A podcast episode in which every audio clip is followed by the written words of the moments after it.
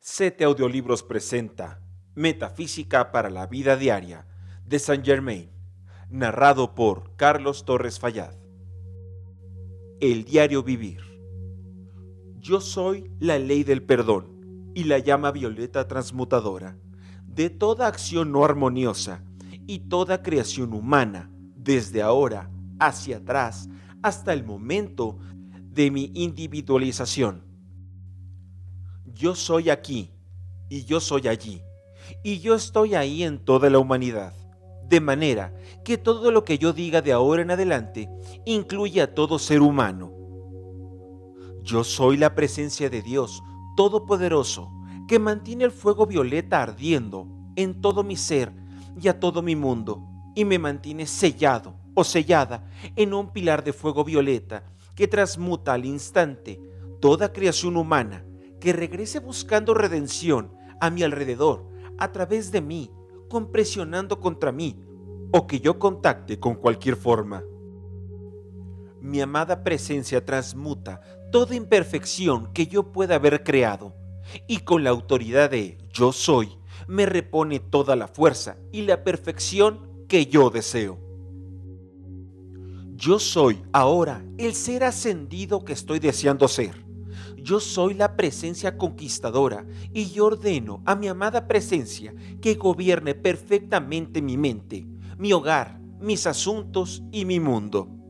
Yo soy la magna energía electrónica que fluye, que llena, que renueva cada célula de mi mente y de mi cuerpo ahora mismo, en el nombre, por el poder y la autoridad de la amada presencia y del tres veces tres. Yo soy la resurrección y la vida de toda la perfección en mi corriente de vida, de mi eterna juventud y belleza, de mi agilidad y frescura, de mi perfecta visión y oído, de mi perfecta salud, de mi fuerza y energías ilimitadas, de mi dentadura perfecta, de mi piel, de mi estructura ósea, de mi perfecta simetría de mi fondo ilimitado de dinero, de todo lo perfecto en mi mundo, en mi vida, de todas las facultades de mi cuerpo causal, de mi plan divino cumplido ya.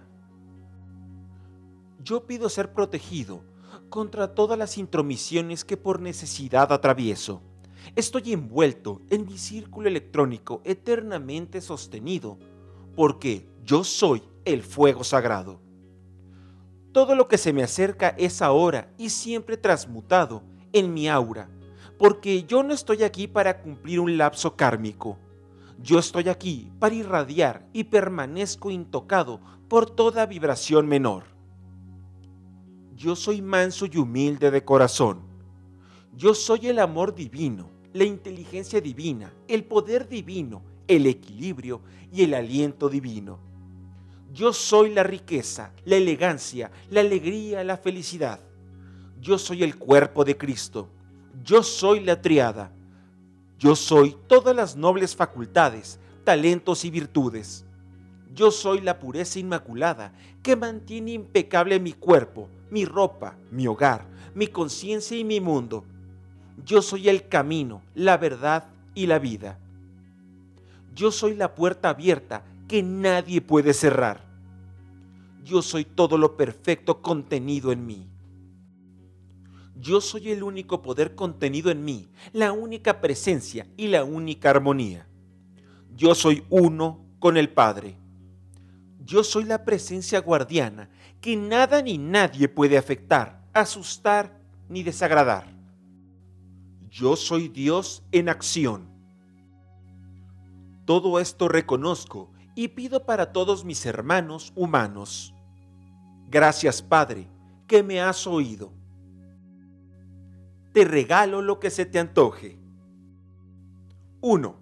Escribe en un papel y por orden de importancia para ti todas las cosas que tú deseas, sin temor de pedir demasiado, pues la fuerza que te voy a dar a conocer no sabe de limitación. 2. Lee tu lista al despertarte y antes de dormir. 3. Piensa a menudo en tus deseos, Goza imaginándolos y siempre que los recuerdas di, Gracias, Padre, que ya has dado la orden de que me sean concedidos. 4.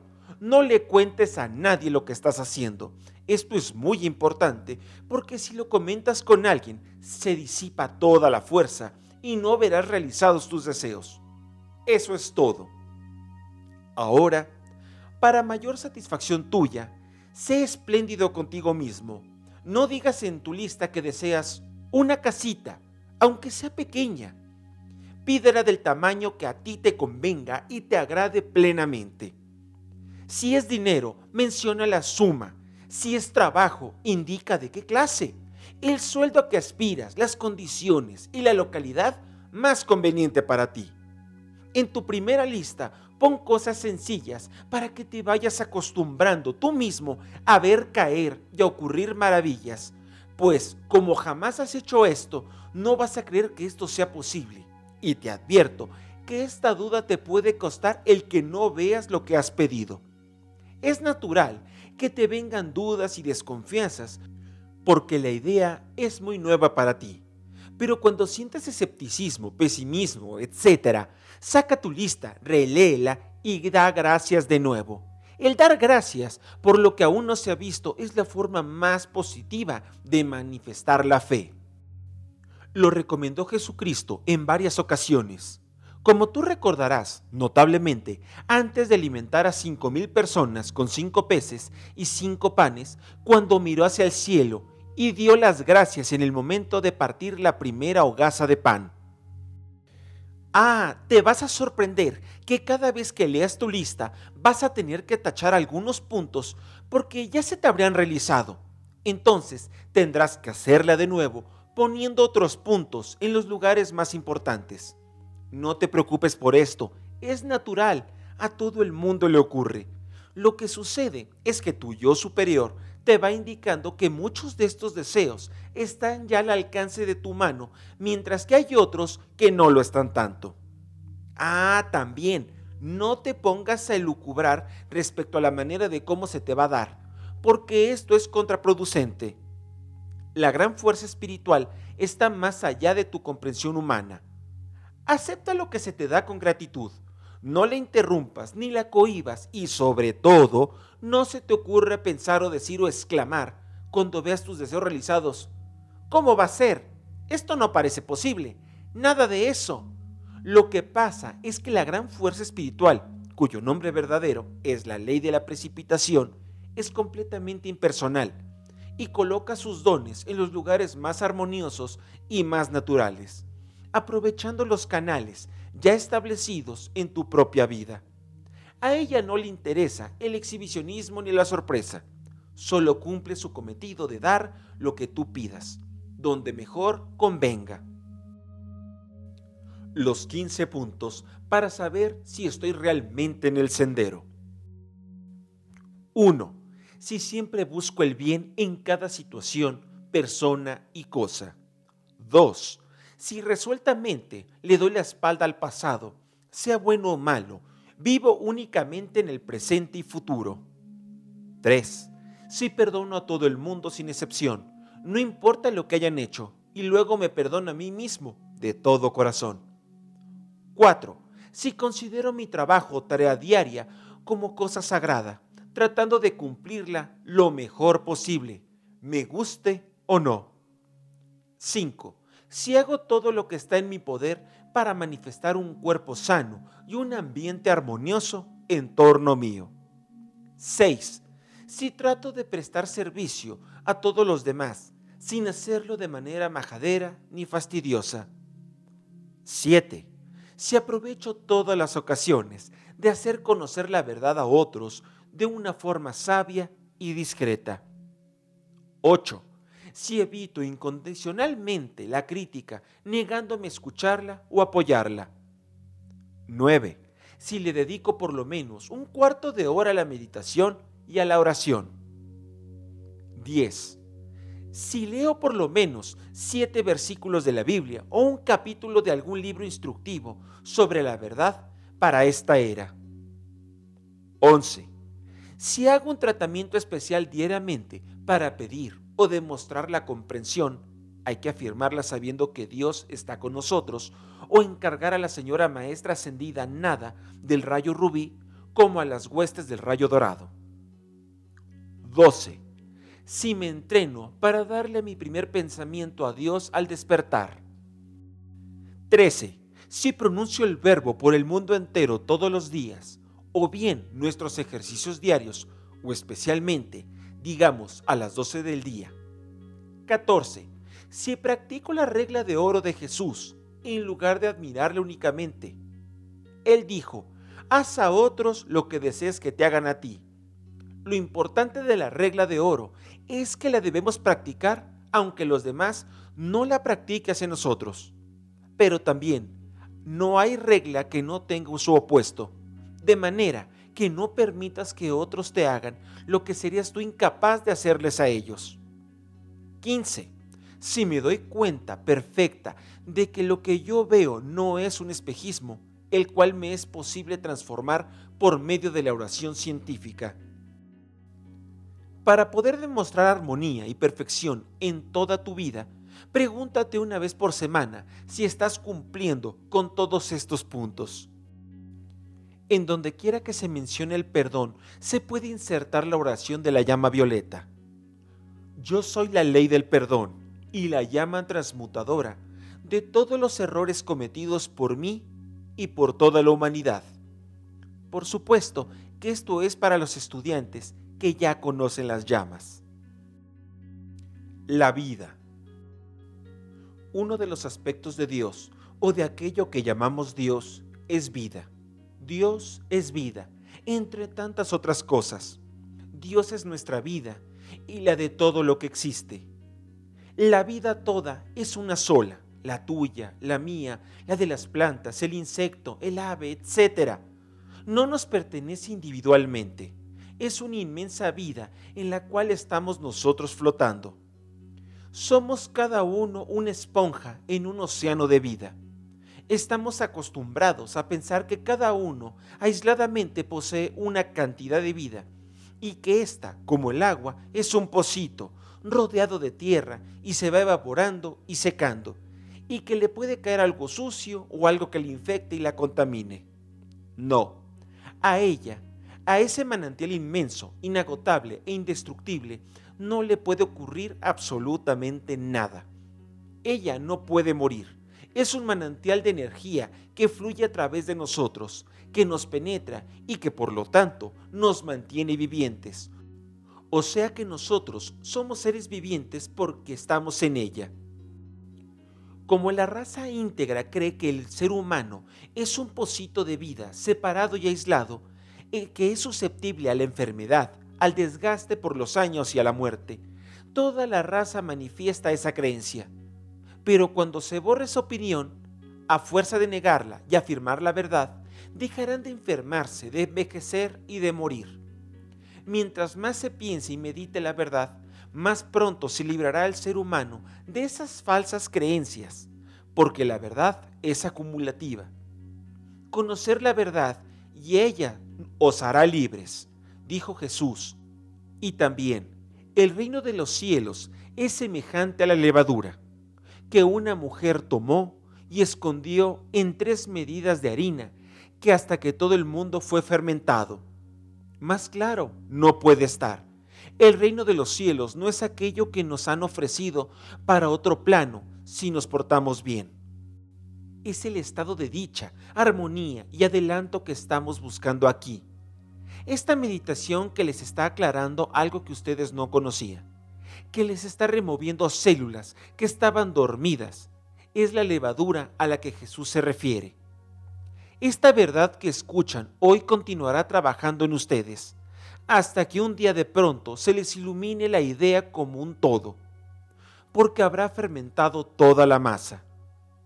Estamos habituados y tan endurecidos por la costumbre a vernos los unos a los otros que no nos asombra el milagro que representa un personaje que habla, piensa, se mueve, oye y vive solo por sí mismo, sin ningún cable que lo conecte a una corriente eléctrica, sin que esté sembrado en la tierra, ¿Y este otro milagro que ocurre a cada minuto? Un niño que al ser separado de la madre que lo comunica su vida, continúa viviendo.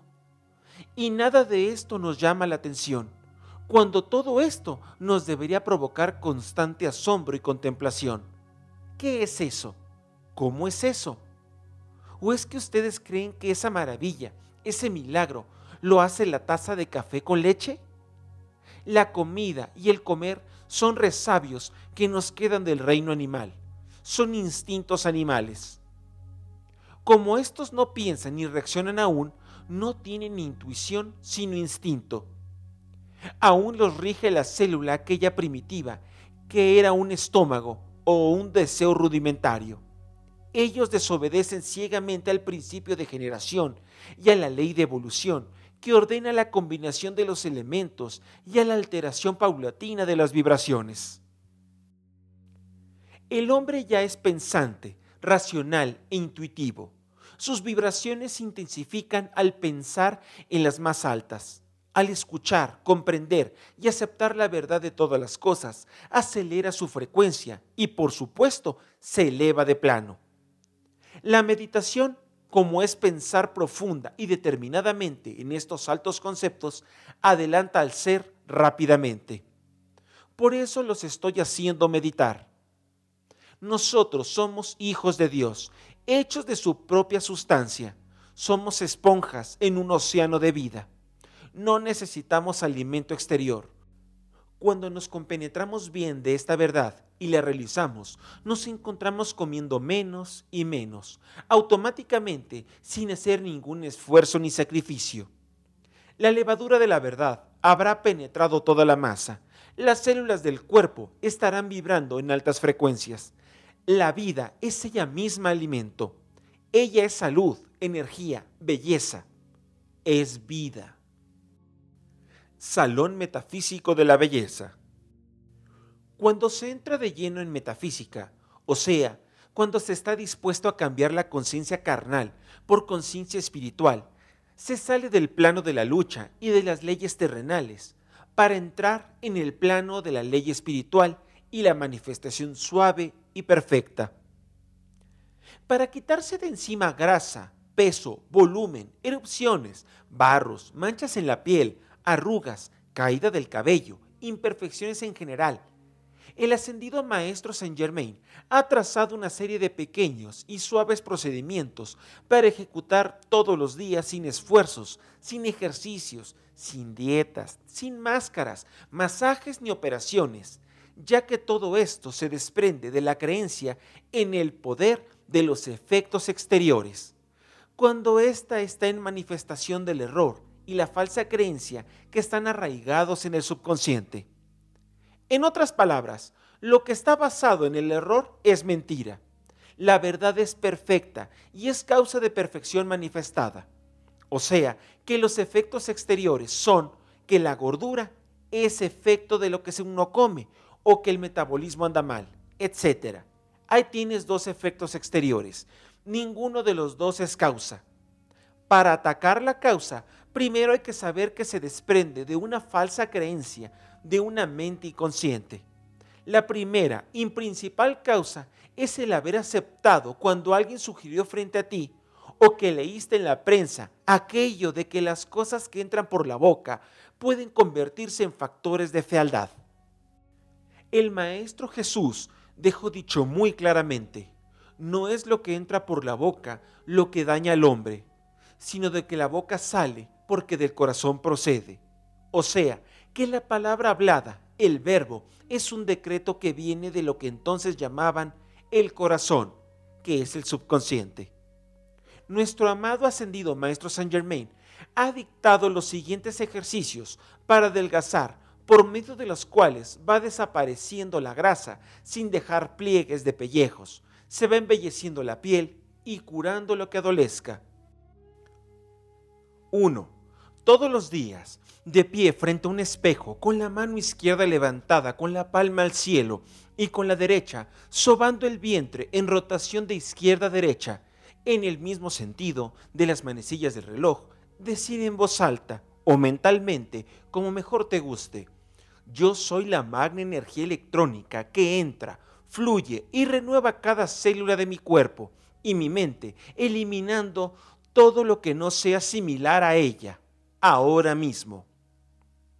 2.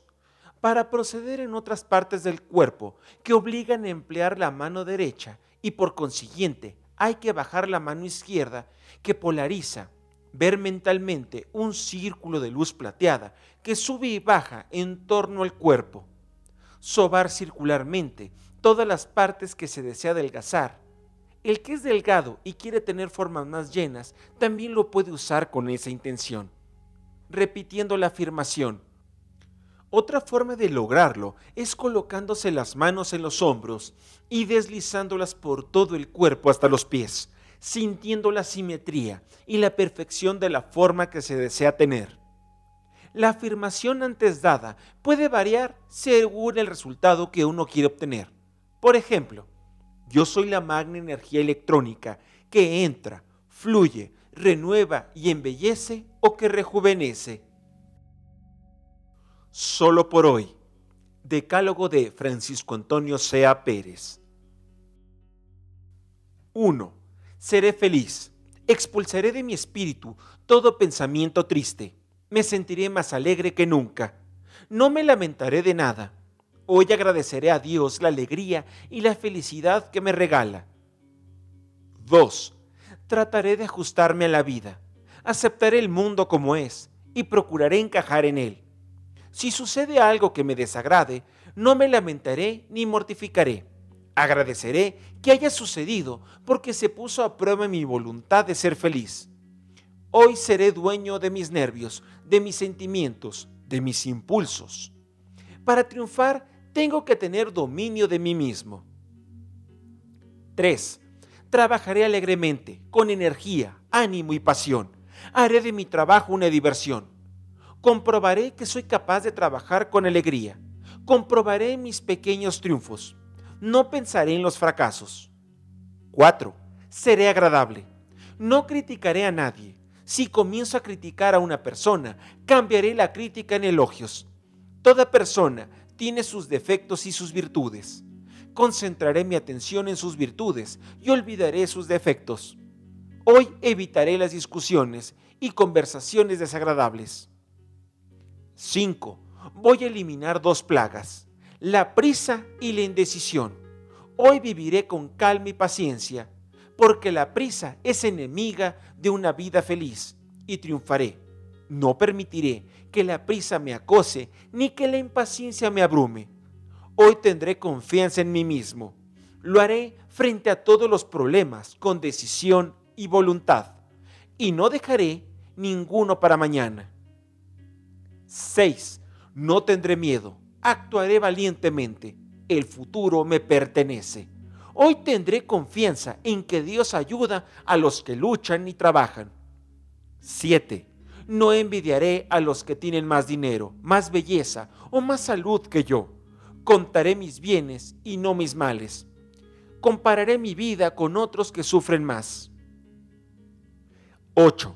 Trataré de resolver los problemas hoy el futuro se resuelve a sí mismo. El destino pertenece a los que luchan. Hoy tendré un programa que realizar. Si algo me queda por hacer, no desesperaré. Lo haré mañana. 9. No pensaré en el pasado. No guardaré rencor a nadie. Practicaré la ley del perdón. Asumiré mis responsabilidades y no echaré la culpa a nadie por mis problemas. Hoy comprobaré que Dios me ama y me premia con amor. 10. Haré una buena acción a alguien. ¿A quién? Buscaré a alguien para hacerlo, sin que lo descubran, y al llegar la noche comprobaré que Dios me ha premiado con un día lleno de felicidad, y de mañana haré un día como hoy. Dadme calma, Señor. Déjame sentir la honda paz presente en cada experiencia, la armonía de vivir. Dame calma, Señor, de manera que pueda entrar a la honda paz dentro de mi corazón. Dame paz de manera que vea la bendición escondida en todas las cosas. Guárdame de palabras ociosas y vanas fantasías. Calma la carrera de mi mente para que mis pensamientos tengan la claridad y movimiento fácil del fresco aire que respiro. Busco la serenidad de un lago tranquilo, la fuerza de un roble y el inmutable y sólido poder de las montañas. Dame calma, Señor, para que pueda emplear tiempo en gozar la paz y la belleza que has creado a mi alrededor. Necesito tiempo para pensar, tiempo para considerar soluciones a problemas, tiempo para convertir mi ser interno y mi vida en amor y orden divino. Dame calma, Señor, es mi oración, y mientras rezo, siento que más me aquieta tu presencia, siento la suavidad de tu mano en la mía. Estoy tranquilo, estoy quieto, estoy en paz. Gracias, Padre, que me oíste. ¿Qué sientes? No hay sino dos sentimientos que pueda sentir un ser humano, amor y temor. Generalmente se supone que hay innumerables clases de sentimiento, pero esto es una ilusión. Todo sentimiento, al ser analizado, resulta ser uno de dos, amor o temor. ¿Qué es la ira? Pues la ira no es otra cosa que temor disfrazado en la química, a menudo encontramos que una sustancia se presenta bajo las apariencias totalmente diferentes. Por ejemplo, el carbón negro es la misma cosa químicamente que el diamante, aunque parezcan tan distintos. Se dice que ambos son formas alotrópicas del carbón. De la misma manera, la ira, el odio, los celos, la crítica, el egoísmo, no son sino formas alotrópicas del temor el gozo, el interés, la satisfacción del éxito y del logro, la apreciación del arte, son formas alotrópicas del amor. La gran diferencia que hay entre ambos sentimientos es que el amor siempre es creador y el temor siempre es destructivo. Un sentido del amor reconstruye el cuerpo, alarga la vida, da inspiración, expansión de los negocios, abre los caminos en un centenar de direcciones y domina los obstáculos. El temor destruye el cuerpo, mata la inspiración, paraliza los negocios, cubre todo con un velo de muerte. A todos nosotros nos toca decidir cuál de los dos sentimientos ha de regir nuestras vidas. Dios es amor, y el que habita en el amor habita en Dios, y Dios habita en él. ¿Eres tú dinámico? La persona dinámica. ¿Qué es una persona dinámica? Muchos creen que les gustaría ser considerados dinámicos, pero no parece que tuviera una idea muy clara de lo que significa esa expresión. A veces creen que es ser agresivos o presumidos, otros creen que significa atraerse la atención de alguna forma menos llamativa, pero igualmente efectiva. En realidad, nada puede estar más lejos de la verdad. Una persona dinámica es aquella que hace algo para cambiar al mundo y a la gente. La magnitud de su obra puede que no sea tan grande, pero es un hecho de que el mundo queda un poco diferente, porque ella es una persona que ha vivido y actuado en él. Eso es ser una persona dinámica. Las personas dinámicas como San Pablo o Washington o Napoleón cambiaron las vidas y destinos de millones de personas, y sus obras son conocidas por todos. Pero hay muchos hombres y mujeres cuyas obras son apenas o nada conocidas, y sin embargo, en su propia escala son dinámicos porque han cambiado el mundo en una forma pequeña. Si en tu realidad logras que se haga algo, no importa cuán tamaño, eres dinámico y el mundo es diferente porque has vivido en él. Si solo aparentas hacer o hablas de ello o estás fabricando apariencias, no eres dinámico.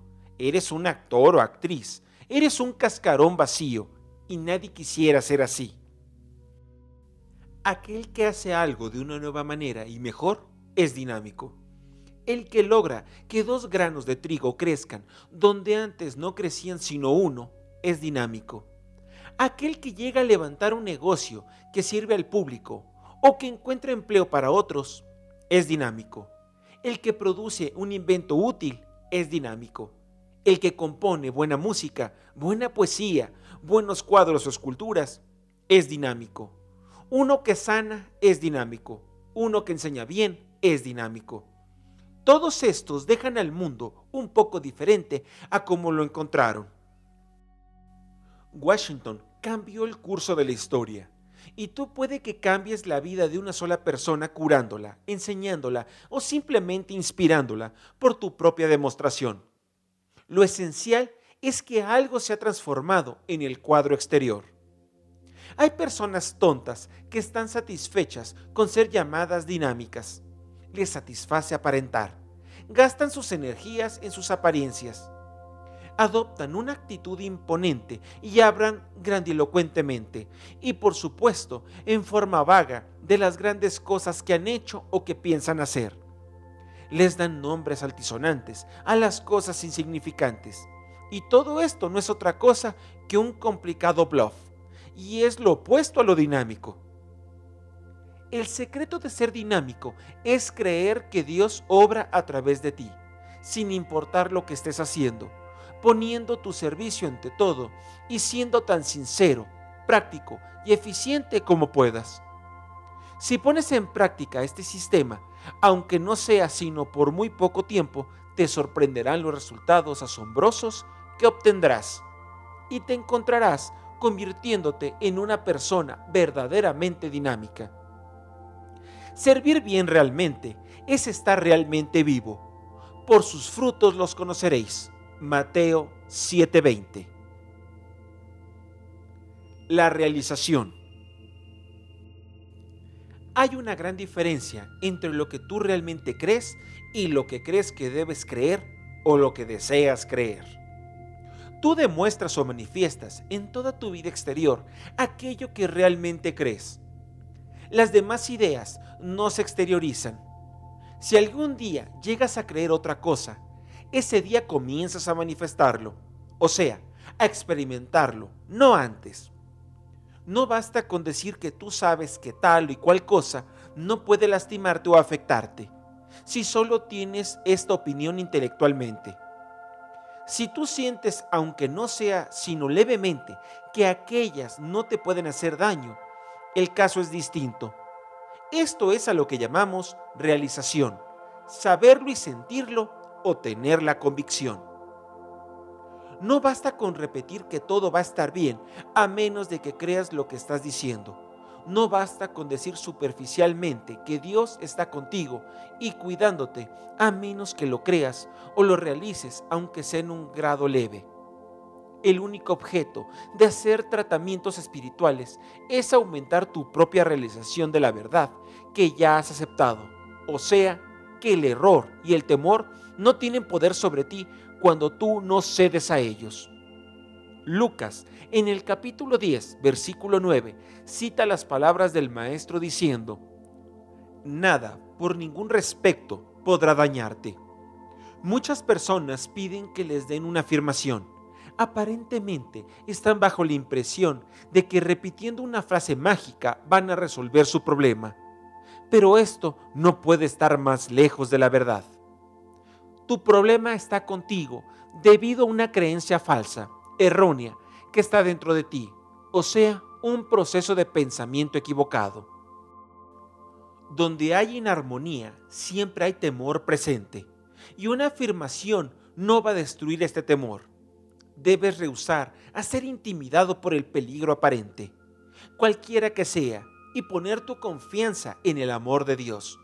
Entonces, el temor comienza a desaparecer. Las afirmaciones son recordatorios de lo que debemos creer, pero es el cambio de nuestro proceso mental, del error de la verdad, lo que atrae la demostración, no el repetir una frase. Cuando necesitas ser guiado, una decisión importante, hay que pensar y creer en Dios que te está guiando, y te verás guiado. Mateo cita la frase del Maestro en el capítulo 6, versículo 7. Cuando ores, no hagas uso de vanas repeticiones como lo hacen los paganos. Fíjese a qué se refiere. A esas personas que pasan cuentas de un rosario repitiendo Aves Marías y Padres Nuestros y los llama paganos. ¿Estás engañándote a ti mismo? La enseñanza crística es un evangelio dinámico. Cambia realmente todas las cosas, convierte la historia de la vida individual en algo muy diferente a lo que hubiera sido sin esa enseñanza. Y esta es la prueba. Los que no comprenden nuestra enseñanza a veces dicen que nos engañamos a nosotros mismos, que simulamos estar sanos cuando estamos enfermos y que simulamos que todo marcha muy bien cuando en realidad marcha mal. Creen que nos tratamos de hipnotizar llamado blanco a lo negro. Por supuesto que esto es falso. El que actúa de esa manera no está practicando la doctrina crística lo que hacemos es darle la espalda al cuadro negativo, aferrándonos a la verdad positiva, y así curamos el cuadro visible.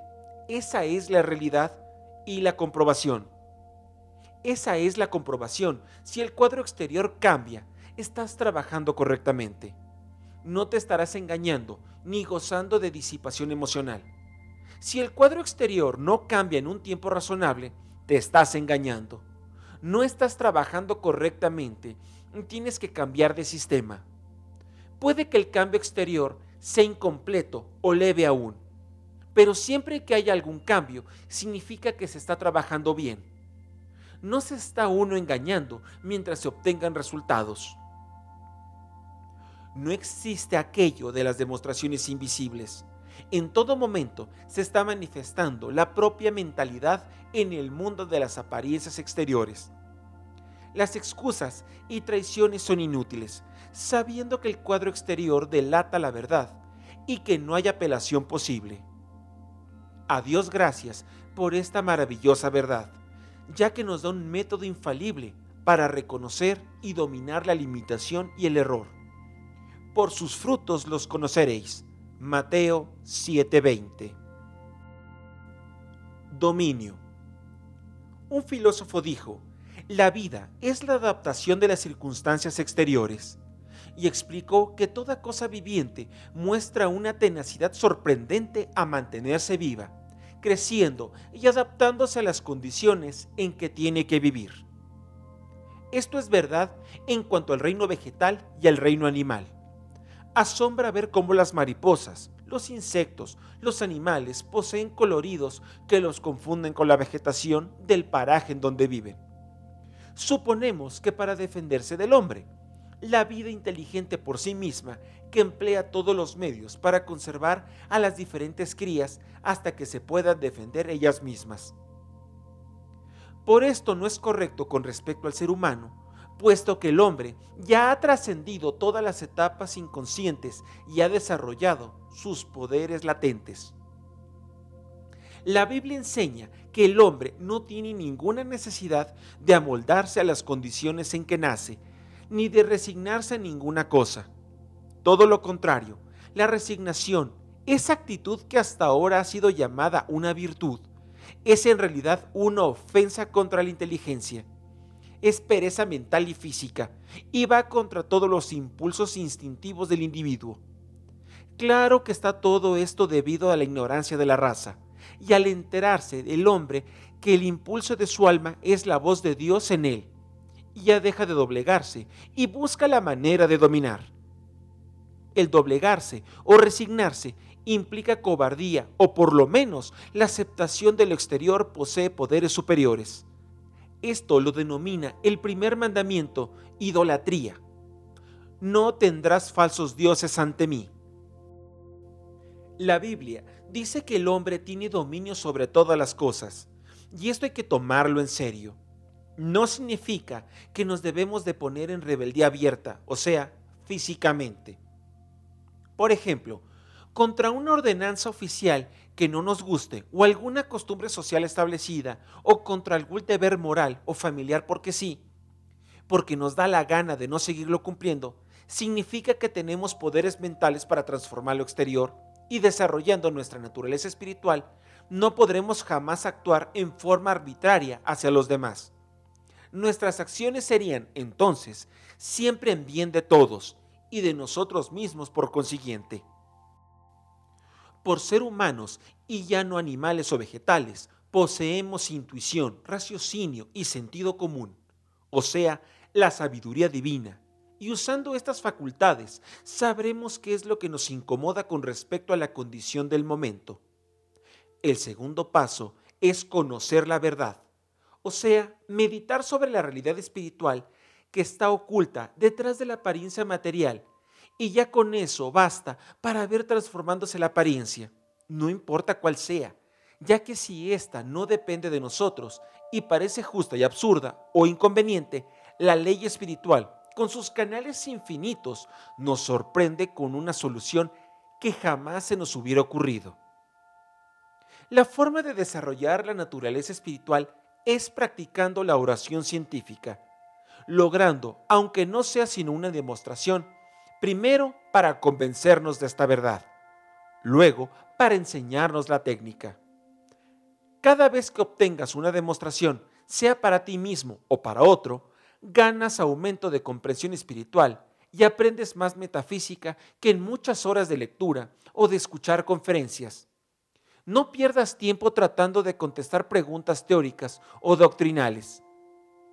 Cualquier conclusión sobre estas no será sino otro concepto intelectual más. Y ya sabes que el intelecto lo materializa todo cura a alguien o arregla una situación. Haz un tratamiento afirmativo de comprensión divina y a los pocos días te encontrarás de comprendiendo perfectamente el asunto teórico o doctrinal que te confundía, en lugar de haber sacado un formalismo intelectual más. No esperes comprender todo lo que Dios con unas solas cuantas semanas de estudio. Es inútil que un estudiante de álgebra, por ejemplo, comprende el teorema del binomio si no puede comprender una simple ecuación. Aprende lo siguiente. Siempre tenemos suficiente comprensión y suficiente poder para dominar lo que sea que esté en nuestras vidas. La vida cuida a sus crías. Ella no manda nada que esté por encima de nuestras fuerzas o más allá de nuestros poderes. Siempre, siempre hay que usar la verdad que conocemos usa lo que tengas. Muchos dicen, deseo avanzar más rápidamente, quiero adquirir mayor comprensión y por regla general piden una lista de libros que leer o algún curso avanzado que seguir. Esta actitud es errada. Implica que el adelanto espiritual concierne a la actividad intelectual o que es mera adquisición de conocimientos. Esto es verdad en cuanto a matemática se refiere, o física o química, por ejemplo, pero no es así en la metafísica. El crecimiento espiritual viene por la práctica de lo que ya conocemos. En lugar de leer un libro más, relee tu libro favorito y aplica sus enseñanzas con mayor cuidado que antes. El hecho de sanarte una cortada de un dedo o resolver un problema de negocios basta para que aprendas infinitamente más de lo que te puede enseñar el estudio intelectual de una biblioteca entera. Lo que debes comprender es que el mundo en que vivimos es un concepto mental y no una realidad objetiva. Cada demostración que efectúes te hace más fácil comprender esta verdad, mientras que el estudio intelectual no te brinda nada en ese respecto. La metafísica, como la música, es tanto una ciencia como un arte. En metafísica es absolutamente exacto que se aprende actuando. Explota tu tropiezo. El éxito consiste en dominar las dificultades. Todos aquellos que han triunfado en cualquier forma lo han logrado a fuerza de sobreponerse a los inconvenientes. Donde no hay tropiezos que eliminar, cualquiera que llega a término, y eso no se puede llamar un éxito. Hubo un tiempo en que establecer una línea de telégrafo desde Nueva York a Boston presentaba muchas dificultades. Después esto se lograba muy fácilmente, pero luego lograr colocar el cable transatlántico fue una gran proeza por las dificultades que se debían vencer. Más tarde, la postura de cables submarinos se hizo una rutina pero el radio a través del océano presentaba problemas que por algún tiempo eran insuperables. Luego esos mismos problemas fueron resueltos también. No hay problemas que no puedan ser vencidos por medio de tranquilo y persistente tratamiento espiritual y una juiciosa y apropiada actividad. Si tú tienes una lesión o tropiezo que aparente oponerse al éxito, no la aceptes como tal. Capitaliza o explótala. Úsala como instrumento de tu éxito. El gran autor H.G. Wells tuvo que renunciar a una colocación mal pagada y poco atractiva por causa de su mala salud, lo cual obligó a mantenerse en casa y emplear el tiempo en escribir libros que lo convirtieron en un autor de renombre mundial. Edison se volvió sordo como una tapia y decidió que esto lo haría concentrarse mejor en sus inventos. Roosevelt fue un niño enfermizo a quien le fue dicho que tenía que vivir encerrado cuidándose. Era muy miope y nervioso. En su lugar de aceptar estas recomendaciones, sin embargo, se esforzó mucho por desarrollar su cuerpo y, como es sabido, se convirtió en el gran cazador y hombre fuerte, presidente de los Estados Unidos.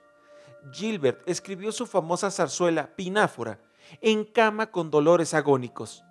La dueña de una famosa casa de modas de Londres era esposa de un pobre vendedor que fue atacada de tuberculosis. Ella jamás había entrado en negocios ni tenía preparación alguna cuando se enfrentó al problema de mantener a su esposo y a sus dos hijos. No tenía capital alguno, solo buen gusto para la ropa y fe en la oración. Hoy es una mujer rica y famosa que dice, yo pensé que me gustaría poder vender la clase de vestidos que jamás había podido comprarme. Cualquiera que sea tu tropiezo, explótalo.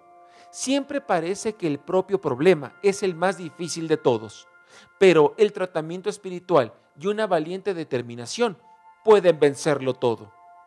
Los problemas son las señales que apuntan al camino hacia Dios. ¿Cómo es que se reza verdaderamente? Piensa en Dios. Revisa mentalmente algunas de las verdades que conoces respecto a Él.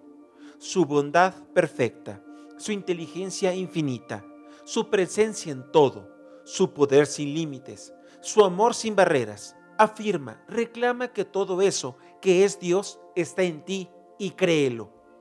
O lea algunos versículos de las Escrituras, salmos, evangelios, lo que esté a la altura de tu comprensión, claro está, o cualquier libro espiritual favorito tuyo, y afirma creyéndolo que Dios mismo está haciendo esta oración a través de ti. De acuerdo con el Padre nuestro, perdona a todo el que necesite tu perdón, sin excepciones y sin reserva mental, y hazlo con voluntad. Pide a Dios que te perdone todos los errores que has cometido hasta hoy y di que acepta su perdón hazlo con voluntad. Reclama que Dios te está inspirando ahora, enseñándote ahora, sanándote ahora. Reclama que te está dando el más grande de todos los dones, Él mismo. Teniendo todo esto, tendrás todo lo demás. Cualquier cosa, grande o pequeña, que esté molestando tu vida, reclama que Él está arreglándola y créelo. Da gracias por el privilegio de visitar con Dios, Da gracias por anticipado por la paz mental, la armonía y el adelanto espiritual que esta oración te estará proporcionando y créelo. Oraciones cotidianas. Victoria sobre la limitación. Cristo, poderoso en medio de mí, me da la victoria sobre toda limitación. Como hijo de Dios soy saludable, feliz y próspero sabio, amoroso y libre. Bendición para un niño de escuela. Te entrego a la protección y cuidado de Dios. Su presencia te guarda y protege. Su sabiduría te guía y dirige. Su vida te sostiene y perfecciona. Su comprensión inspira a aquellos que te enseñan. Su amor está en los corazones de los que te rodean vas al encuentro de tu bien. Oración de protección. La luz de Dios me rodea, el amor de Dios me envuelve, el poder de Dios me protege, la presencia de Dios vela por mí. Donde quiera que yo estoy, Dios está conmigo. Bendición para el dinero. Bendice todo el dinero que recibes o das con estas palabras de aumento. El amor divino a través de mí te bendice para que mis manos te multipliques y en manos de quien me lo dio. Liberación de alegrías. Yo soy fuerte y vital hijo de Dios. Solo tengo reacciones saludables, felices, normales para el aire que respiro, el alimento que como y las condiciones de mi vida. Doy gracias por todo este bien para corregir hábitos indeseables. Arcángel Miguel, con tus legiones de luz, en el nombre de mi amada presencia, yo soy, y en el de toda la humanidad, te pedimos que cortes y separes de nosotros toda creación humana de tendencia y hábitos imperfectos que a través y en torno nuestro estén presionándonos. Reemplázalos con pureza, perfección y armonía. Ayúdanos a liberar toda vida en esta ciudad, país, continente y en toda la tierra. Llenen a la humanidad con fe en la bondad de Dios y ayúdenla a hacer contacto, consciente con su proyecto divino. Doy gracias. Para cuando andas escaso de dinero. Yo soy la resurrección y la vida de mi provisión ilimitada de dinero de toda la perfección de mi mundo y de mi proyecto divino cumplido ahora. Para recordar siempre, amada presencia de Dios en mí, amado Arcángel Chamuel, encienda la llama rosa de la adoración a Dios a través de mí, mi dinero y mi provisión. Duplíquenlos, triplíquenlos y conviértanlos en mi libertad financiera ahora. Gracias por las noches al acostarse. Padre, yo perdono a todo el que necesite mi perdón y a mí mismo. Y aunque sé que en el plano espiritual no existe nada que perdonar, yo perdono porque así transformo la idea del que cree hacerme el mal. Invito a mis guías invisibles a utilizar mi sueño para yo hacer el bien en donde sea oportuno. Gracias te doy, Padre adorado la consagración de la casa.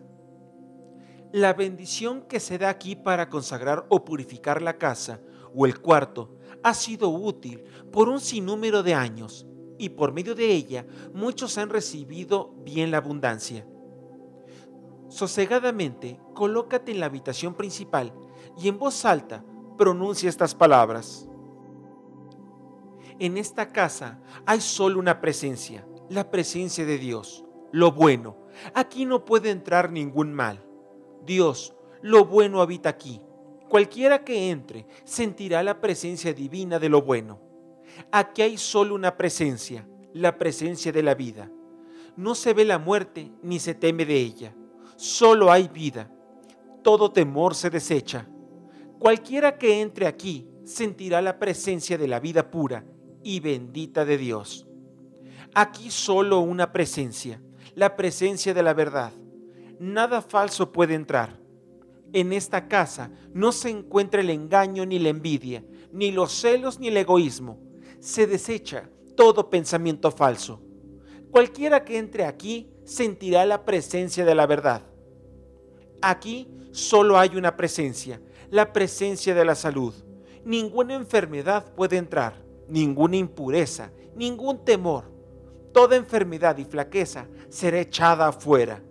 Cualquiera que entre aquí sentirá la presencia de la salud. Aquí hay una sola presencia, la presencia de la pureza. Ningún pensamiento impuro puede entrar. Yo habito en la pura y bendita presencia de Dios. Cualquiera que entre aquí sentirá esta presencia bendita y pura de Dios. En esta casa se aposenta la paz y la armonía Aquí yo vivo en la presencia de la paz. Ningún pensamiento de inquietud o discordia puede entrar. Ninguna irritabilidad, ningún temor. La presencia de Dios es paz. Cualquiera que entre aquí sentirá la presencia de la paz. En esta casa se aposenta la prosperidad. Ningún bien me faltará. No hay falta de satisfacción. Cualquiera que entre aquí se sentirá complacido, contento y próspero. En esta casa se aposenta la belleza. Aquí hay solo una presencia, la presencia de lo bello. En Dios existe toda la belleza espiritual. Esta casa está glorificada por su bendita presencia. Cualquiera que entre aquí sentirá lo bello de toda cosa santa y perfecta. Aquí hay solo una presencia, la presencia de la sabiduría. La necesidad, la ignorancia, la duda y la superstición son desechadas. Dios que es todo sabiduría habita aquí. Yo vivo y me muevo en la presencia de la sabiduría. Aquí hay solo una presencia, la presencia del gozo. Se manifiesta por todas partes. Ninguna pena puede entrar. La pesadumbre se desecha. Aquí habita el gozo del Señor. Por tanto, yo abundo en alegría. Cualquiera que entre aquí sentirá la presencia del gozo. Aquí solo el amor se aposenta, llenando todo el espacio de esta casa. Dios es amor y el amor habita aquí. Todo sentimiento de cólera, aborrecimiento y de venganza es desechado. En el amor yo vivo y me muevo y tengo mi ser. Cualquiera que entre aquí sentirá la presencia de su santo amor.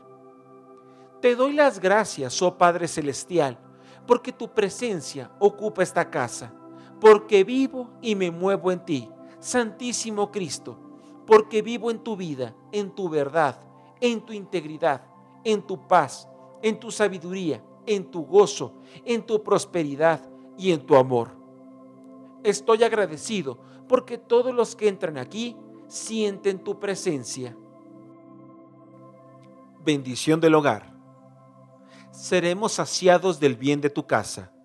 Salmos 65, 4. Jesucristo es la cabeza de este hogar. Él es la única presencia y el único poder aquí. Él vive eternamente en el corazón de cada miembro de esta familia y bendice a todo el que entre en sus puertas. La presencia de Cristo que mora en este hogar y en el corazón de los que viven aquí protege contra enfermedades, accidentes, desarmonías o escasez. Su presencia que llena este hogar es la verdadera presencia de vida, gozo, seguridad, amor y prosperidad. Este hogar es un albergue de paz y felicidad. Ningún pensamiento o palabra negativa puede turbar el ambiente de este hogar. Ninguna actuación errónea puede efectuarse. Solo el gozo, la bondad, la cooperación y el servicio están aquí. Esta es la morada del bien. Cada día este hogar es santificado por la viva presencia del Cristo. Cada día lo alabo a Él por su amorosa, protectora y auxiliadora presencia. Mejor madre para todas las madres del mundo.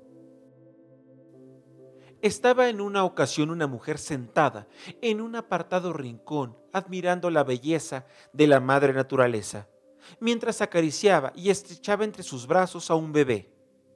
El ambiente y todo lo que le rodeaba eran muy propicios para la meditación con Dios. Al sentir ella el deseo de hablarle a Dios, a esa presencia dentro de ella, le preguntó, Padre mío, ¿habrá algo más puro y sublime en el mundo que el amor que siento yo por mi hijo? Hija mía, sintió que dentro de ella esta presencia contestarle, amor más grande y puro que el que yo les tengo a todos ustedes, mis hijos, no existe ni podrá existir jamás.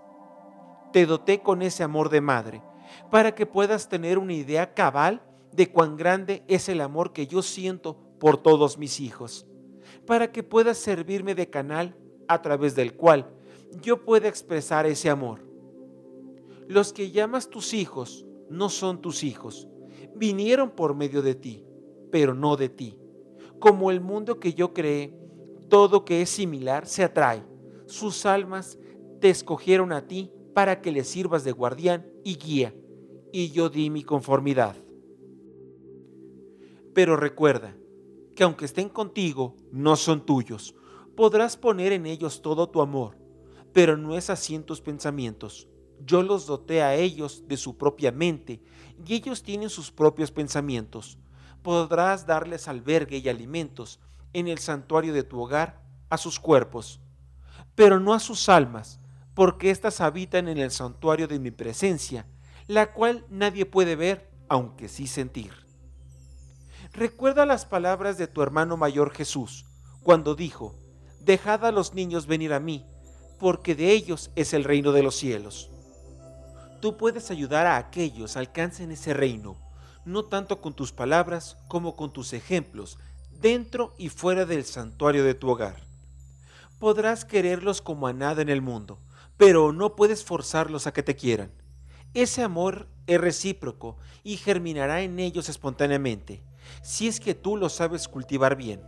Tú, como madre amorosa, eres el bendecido árbol que lo da todo a la fruta, para que ésta sea más jugosa y dulce, para el deleite de otros, que es mi deleite, para que sus semillas perpetúen la eternidad de la vida.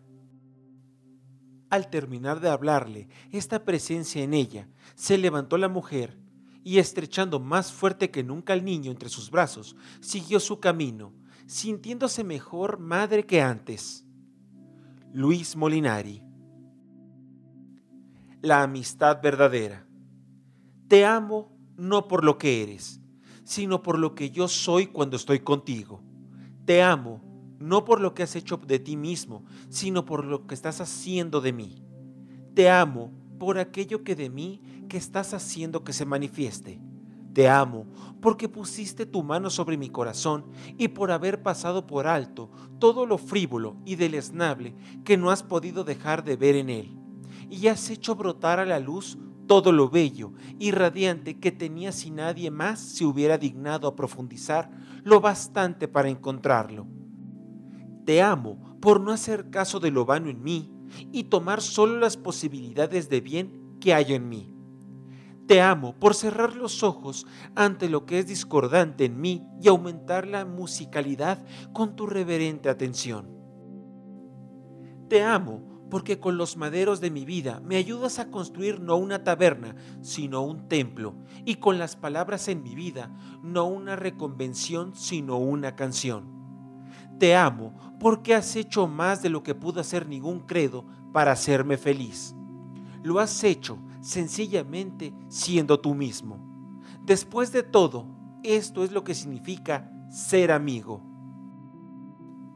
Estoy en el sendero de la verdad si cumplo religiosamente los siguientes 15 puntos.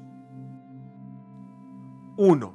Si siempre busco lo bueno de toda persona, situación o cosa.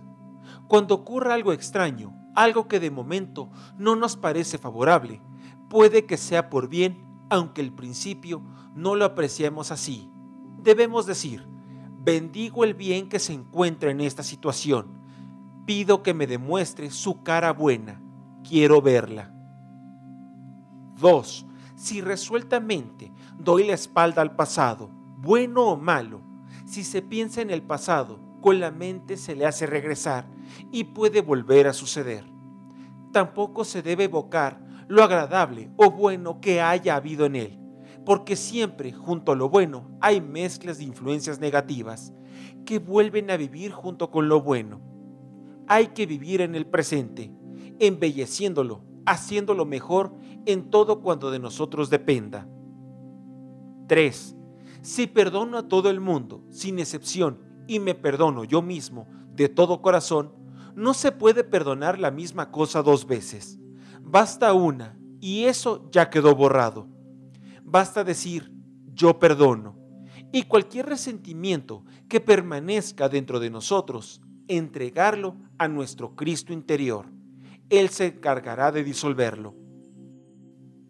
4. Si yo veo mi obligación de cada día como cosa sagrada y cumplo a cabalidad, gústeme o no. No quiere esto decir que debemos resignarnos, ejecutar de por vida una tarea ingrata. No, ejecutemos lo que tenemos que hacer lo mejor que podamos y sepamos con alegría, pero con la mirada puesta en algo que nos guste más, lo cual vendrá a nosotros con toda seguridad en el futuro no muy lejano. La resignación no se recomienda, sino el espíritu de obediencia, de colaboración, de optimismo y dinamismo en cualquier cosa que debemos realizar. 5. Si tomo las medidas para manifestar un cuerpo sano y para formar un ambiente armonioso a mi alrededor, no debemos tener prejuicios contra nada. Todo lo que hizo Dios es bueno y tiene su utilidad. El asunto es usarlo con toda sabiduría, con moderación, pues el abuso es el que daña, el que rompe la armonía de la salud.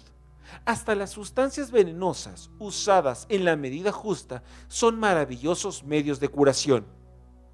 Si te gusta la guayaba y piensas que te hace daño, te hará daño. Mas si piensas que la hizo Dios y Dios no hizo nada dañino, comerás la guayaba moderadamente y no te hará ningún mal, sino por el contrario, te proporcionará placer y llevarás a tu cuerpo sustancias vitales necesarias para su sustentación. Si comes una cantidad exagerada de guayabas, en el pecado llevarás la penitencia. Pescarás una indigestión, no ocasionada por la guayaba en sí, sino por tu exageración.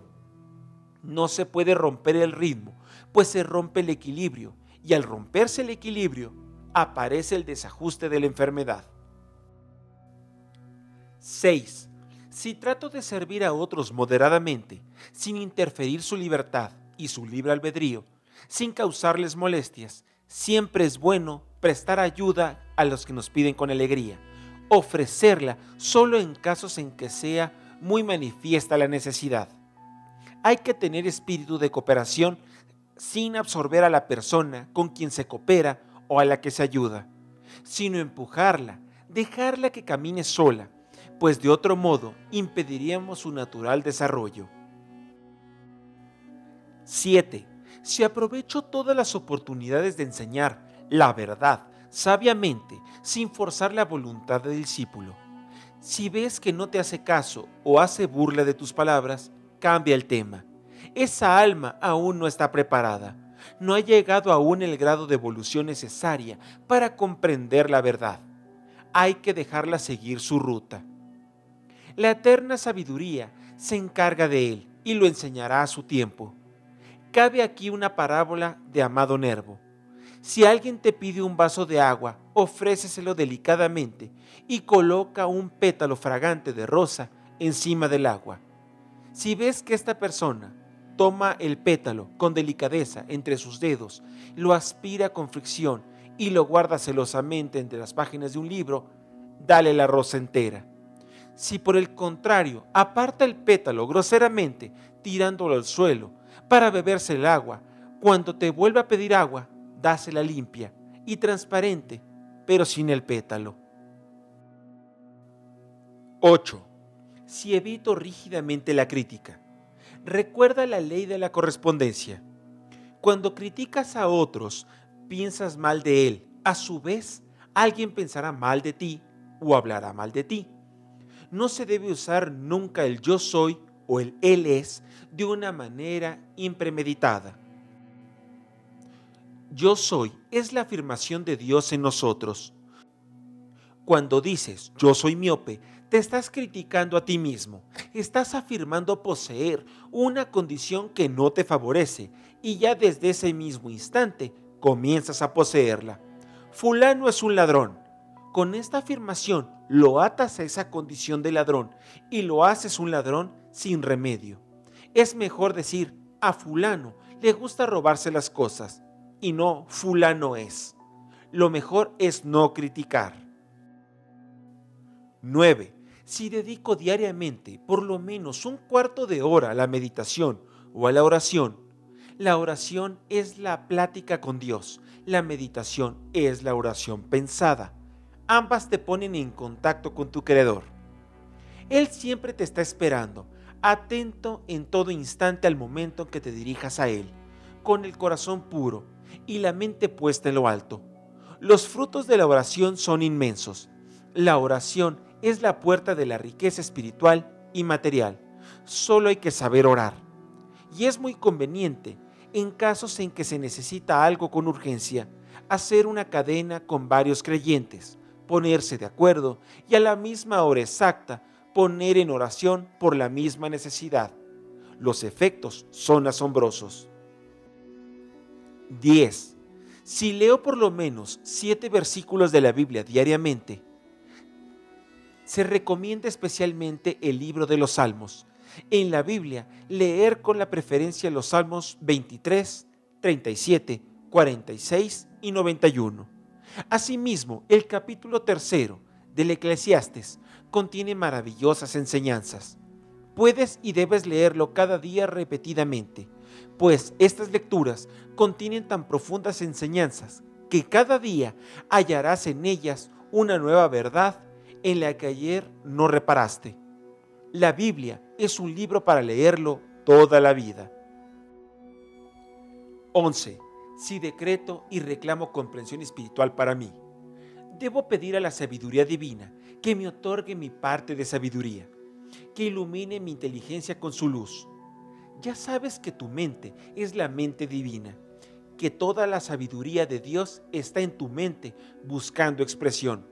Y tú, con tu actitud, debes abrir la puerta a esa manifestación de la sabiduría de Dios en ti, sabiendo que nada posees por ti mismo, que todo atributo te viene de la fuente inmanente que es Dios, que su presencia, representada por siete colores, en forma de halo alrededor del centro que es luz, emanan constantemente hacia ti todos los dones de la verdad. Tu labor es ponerte en posición de recibirlos y los recibirás. 12. Si acostumbro a dar a Dios mi primer pensamiento al levantarme, le doy gracias por su amor y bendigo su nombre. 13. Si digo el verbo todos los días a favor de la humanidad, el verbo es la palabra si la usas a tu favor y al mismo tiempo a favor de la humanidad. Tu aura se amplía, te hace más luminosa y tú avanzas. 14. Si practico la regla de oro de Jesús, haz con los otros como tú deseas que te hagan contigo. 15. Si comprendo que todo lo que veo es solo una imagen y que todo lo que puedo transformarse en bien, hay un pensamiento metafísico muy bello que dice, el mal no existe, solo existe la ausencia del bien. Si deseas demostraciones y por demostraciones se entiende todo propósito logrado dentro de las leyes metafísicas, pregúntate al final de cada semana si has observado a cabalidad estos 15 puntos. Y si encuentras que fallas en algunos, no te desanimes, comienza de nuevo. Recuerda la tela de la araña que vuelve a empezar cuantas veces se la rompen. Recuerda que en su tránsito hacia el Calvario, Cristo cayó varias veces pero siempre se levantó para continuar la marcha y coronar la cima. Hazlo tú mismo. Recomendaciones.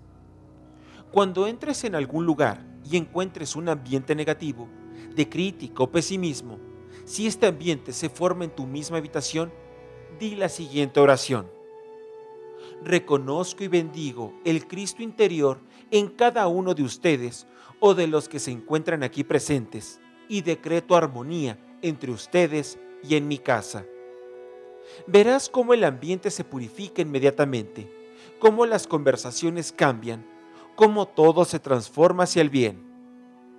El Cristo divino y viviente mora en esta casa. Su presencia se siente como paz y orden en nuestra vida, amor en nuestro camino, salud en nuestro cuerpo y prosperidad en nuestros negocios. Pensamos solo en el bien, vemos solo el bien y hallamos solo el bien. Alabado sea Dios.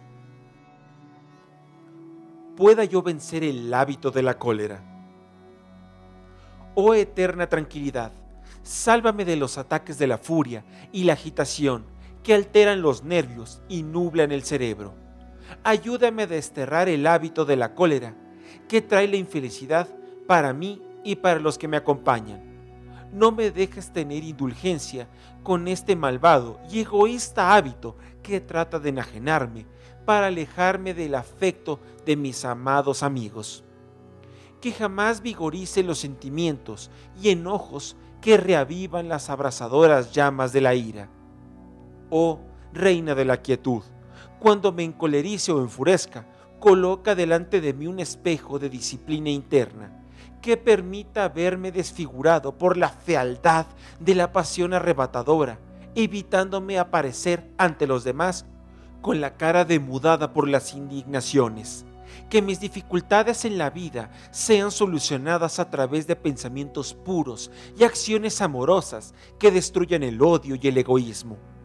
Bendíceme para que me cure de mis heridas de ira con el remedio del respeto propio y que pueda también ayudar a curar a otros de sus males de ira con el bálsamo de mi bondad. Oh Espíritu infinito, hazme comprender en todo momento que aún mi peor enemigo es siempre mi hermano, y que así como tú me amas a mí, tú lo amas a él. Para Mahansa Yogananda. Guía para la mujer metafísica. Si le ofreces a Dios tu trabajo diario como el desempeño de tu parte en su plan universal, te sentirás feliz haciéndolo. Para tu vida. 1. El marido primero que tú. 2. Dispuesta a vivir por él y para él. 3. Ser tú la mujer de él y no él tu hombre. Para tu hogar. 1. Amor. Hogar lo que haces es tu deber. Cuatro paredes están cálidas por tu presencia, la cual es cáliz de luz en ellas. No se dejan cuatro paredes porque se enfrían. El cáliz nunca abandona el sagrario. 2. Dulzura. Para barrer, cocinar, recoger la suciedad humana, hacerlo sin disgustos y saber que sin disgusto solo tú puedes hacerlo. 3 pureza, es la verdad. Si hay mentira, no hay pureza. Para tu vida. 1. Paciencia. Es la ciencia de la paz. 2. Orden. Planear antes todo lo que hagas. 3. Virtud. Tú eres el espejo donde se miran tus hijos. Recuérdalo. Para tus hijos. 1. Dedicación desde que abran los ojos hasta que mueran te quitarán el aire que respiras. No es bondad que se los des, es tu deber. Les debes tu amor, tus cuidados, educación, comprensión. Les debes todo. Recuerda lo que se debe, se tiene que pagar. Guía para el hombre metafísico. Para tu vida. 1. La esposa es tu otra mitad, tu compañera nada debe anteponerse al cariño y respeto que le debes. Ella debe estar primero que tú en tus sentimientos y en todo momento debes pensar que te comprometiste a protegerla para toda la vida. 2. Dispuesto a vivir por ella y para ella. 3.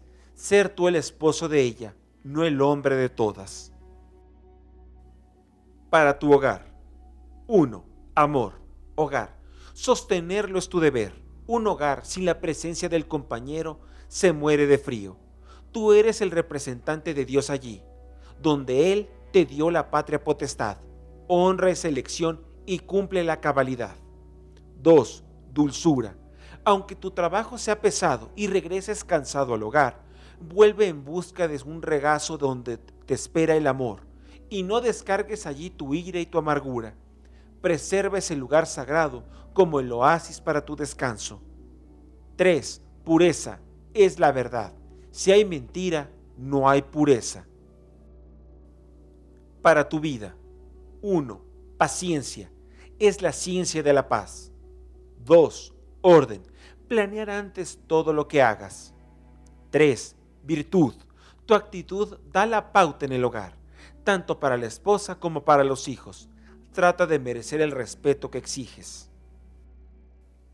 Para tus hijos, 1. Dedicación. Desde que abren los ojos hasta que mueran, te quitarán el aire que respiras. No es bondad que se los des, es tu deber.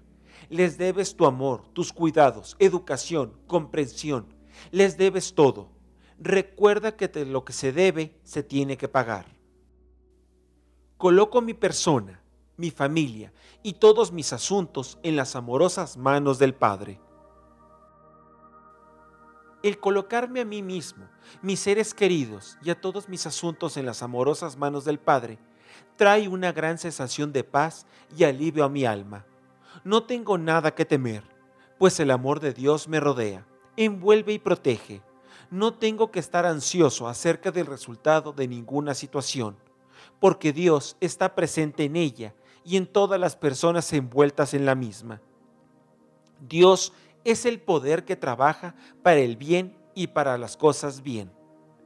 Y no me inquieto ni preocupo por mis seres queridos, pues los coloco amorosamente en las manos del Padre. Confío su espíritu en ellos para que los guíe, para que sea su luz e inspiración, para que les muestre el camino. No me impaciento porque sé que el momento correcto, de la manera correcta, vendrán las respuestas. Se me mostrará qué hacer y coloco mi persona y mis seres queridos y todos mis asuntos en las amorosas manos del Padre. Ejercicio recomendado por Saint Germain. Antes de dormir, aquíétate la mente y el cuerpo primero. Luego visualiza y trata de sentir tu cuerpo envuelto en una luz blanca y radiante. Los primeros cinco minutos siente intensamente la conexión entre tu cuerpo exterior y la gran presencia de Dios dentro de ti, enfocando tu atención en el corazón y viéndolo como un gran sol dorado. El próximo paso es afirmar, acepto la plenitud de mi amada presencia y mi Cristo puro. Yo soy protegido, iluminado, abastecido por la luz. Amo y bendigo a la luz. Intensifica ahora la luz en cada célula de tu cuerpo por 10 minutos. Trata de sentirlo en cada átomo de tu cuerpo y tu mente con profundidad. La luz es el reino. Entra en ella y quédate en paz. Practícalo Después de 10 días, aumenta la práctica a dos veces diarias. Luego, después de otros 10 días, hazlo tres veces, mañana, mediodía y noche. Hijo e hija, prueben esto con una gran determinación. Dios en ti, en tu victoria. Saint Germain. Yo soy la luz radiante del amor divino la sabiduría y la fe encendida en el corazón y mente de cada ser en toda la tierra. Antes de comenzar a comer, gracias te damos, Padre, por este alimento que tu divina providencia nos proporciona, que jamás nos falte a nosotros, ni a nuestros hijos, ni a ninguno de nuestros hermanos sobre la tierra Bendecidos sean nuestros ángeles, proveedores y nuestra amada y ascendida maestra Lady Nada. Bendecidas y prósperas las personas que han trabajado para que tengamos este alimento en nuestra mesa. Bendecidos y ascendidos sean los animales y las plantas que han dado su vida por nosotros. Asimismo, bendecidos y ascendidos sean los elementales del fuego, del agua, del aire y de la tierra, para que nosotros trabajan si algún elemental está atado a una corriente de vida, pido que sea desatado y ascendido. En nombre de mi todopoderosa y magna presencia yo soy, decreto que se manifieste en todo hombre la voluntad de no matar, y así decretamos desde ahora y para allá la alimentación vegetariana. Gracias Padre que nos oíste no es aconsejable intentar llevar la carga de las penas y el dolor mental sin la ayuda divina, ya que su peso es más de lo que puede soportar la personalidad. Norman Vincent Peale Para rezarlo todas las noches antes de acostarte, si te atreves. Dios mío, trátame mañana como yo he tratado hoy a mis semejantes la llama violeta. Si no aceptamos que la verdad está en nosotros, no tenemos ninguna posibilidad de comprender la verdad que se nos expone. La presencia yo soy es la única corriente de vida interior expresándose. Los vehículos inferiores o el ser humano son el templo de Dios vivo. Toda imagen en él se manifiesta en su experiencia.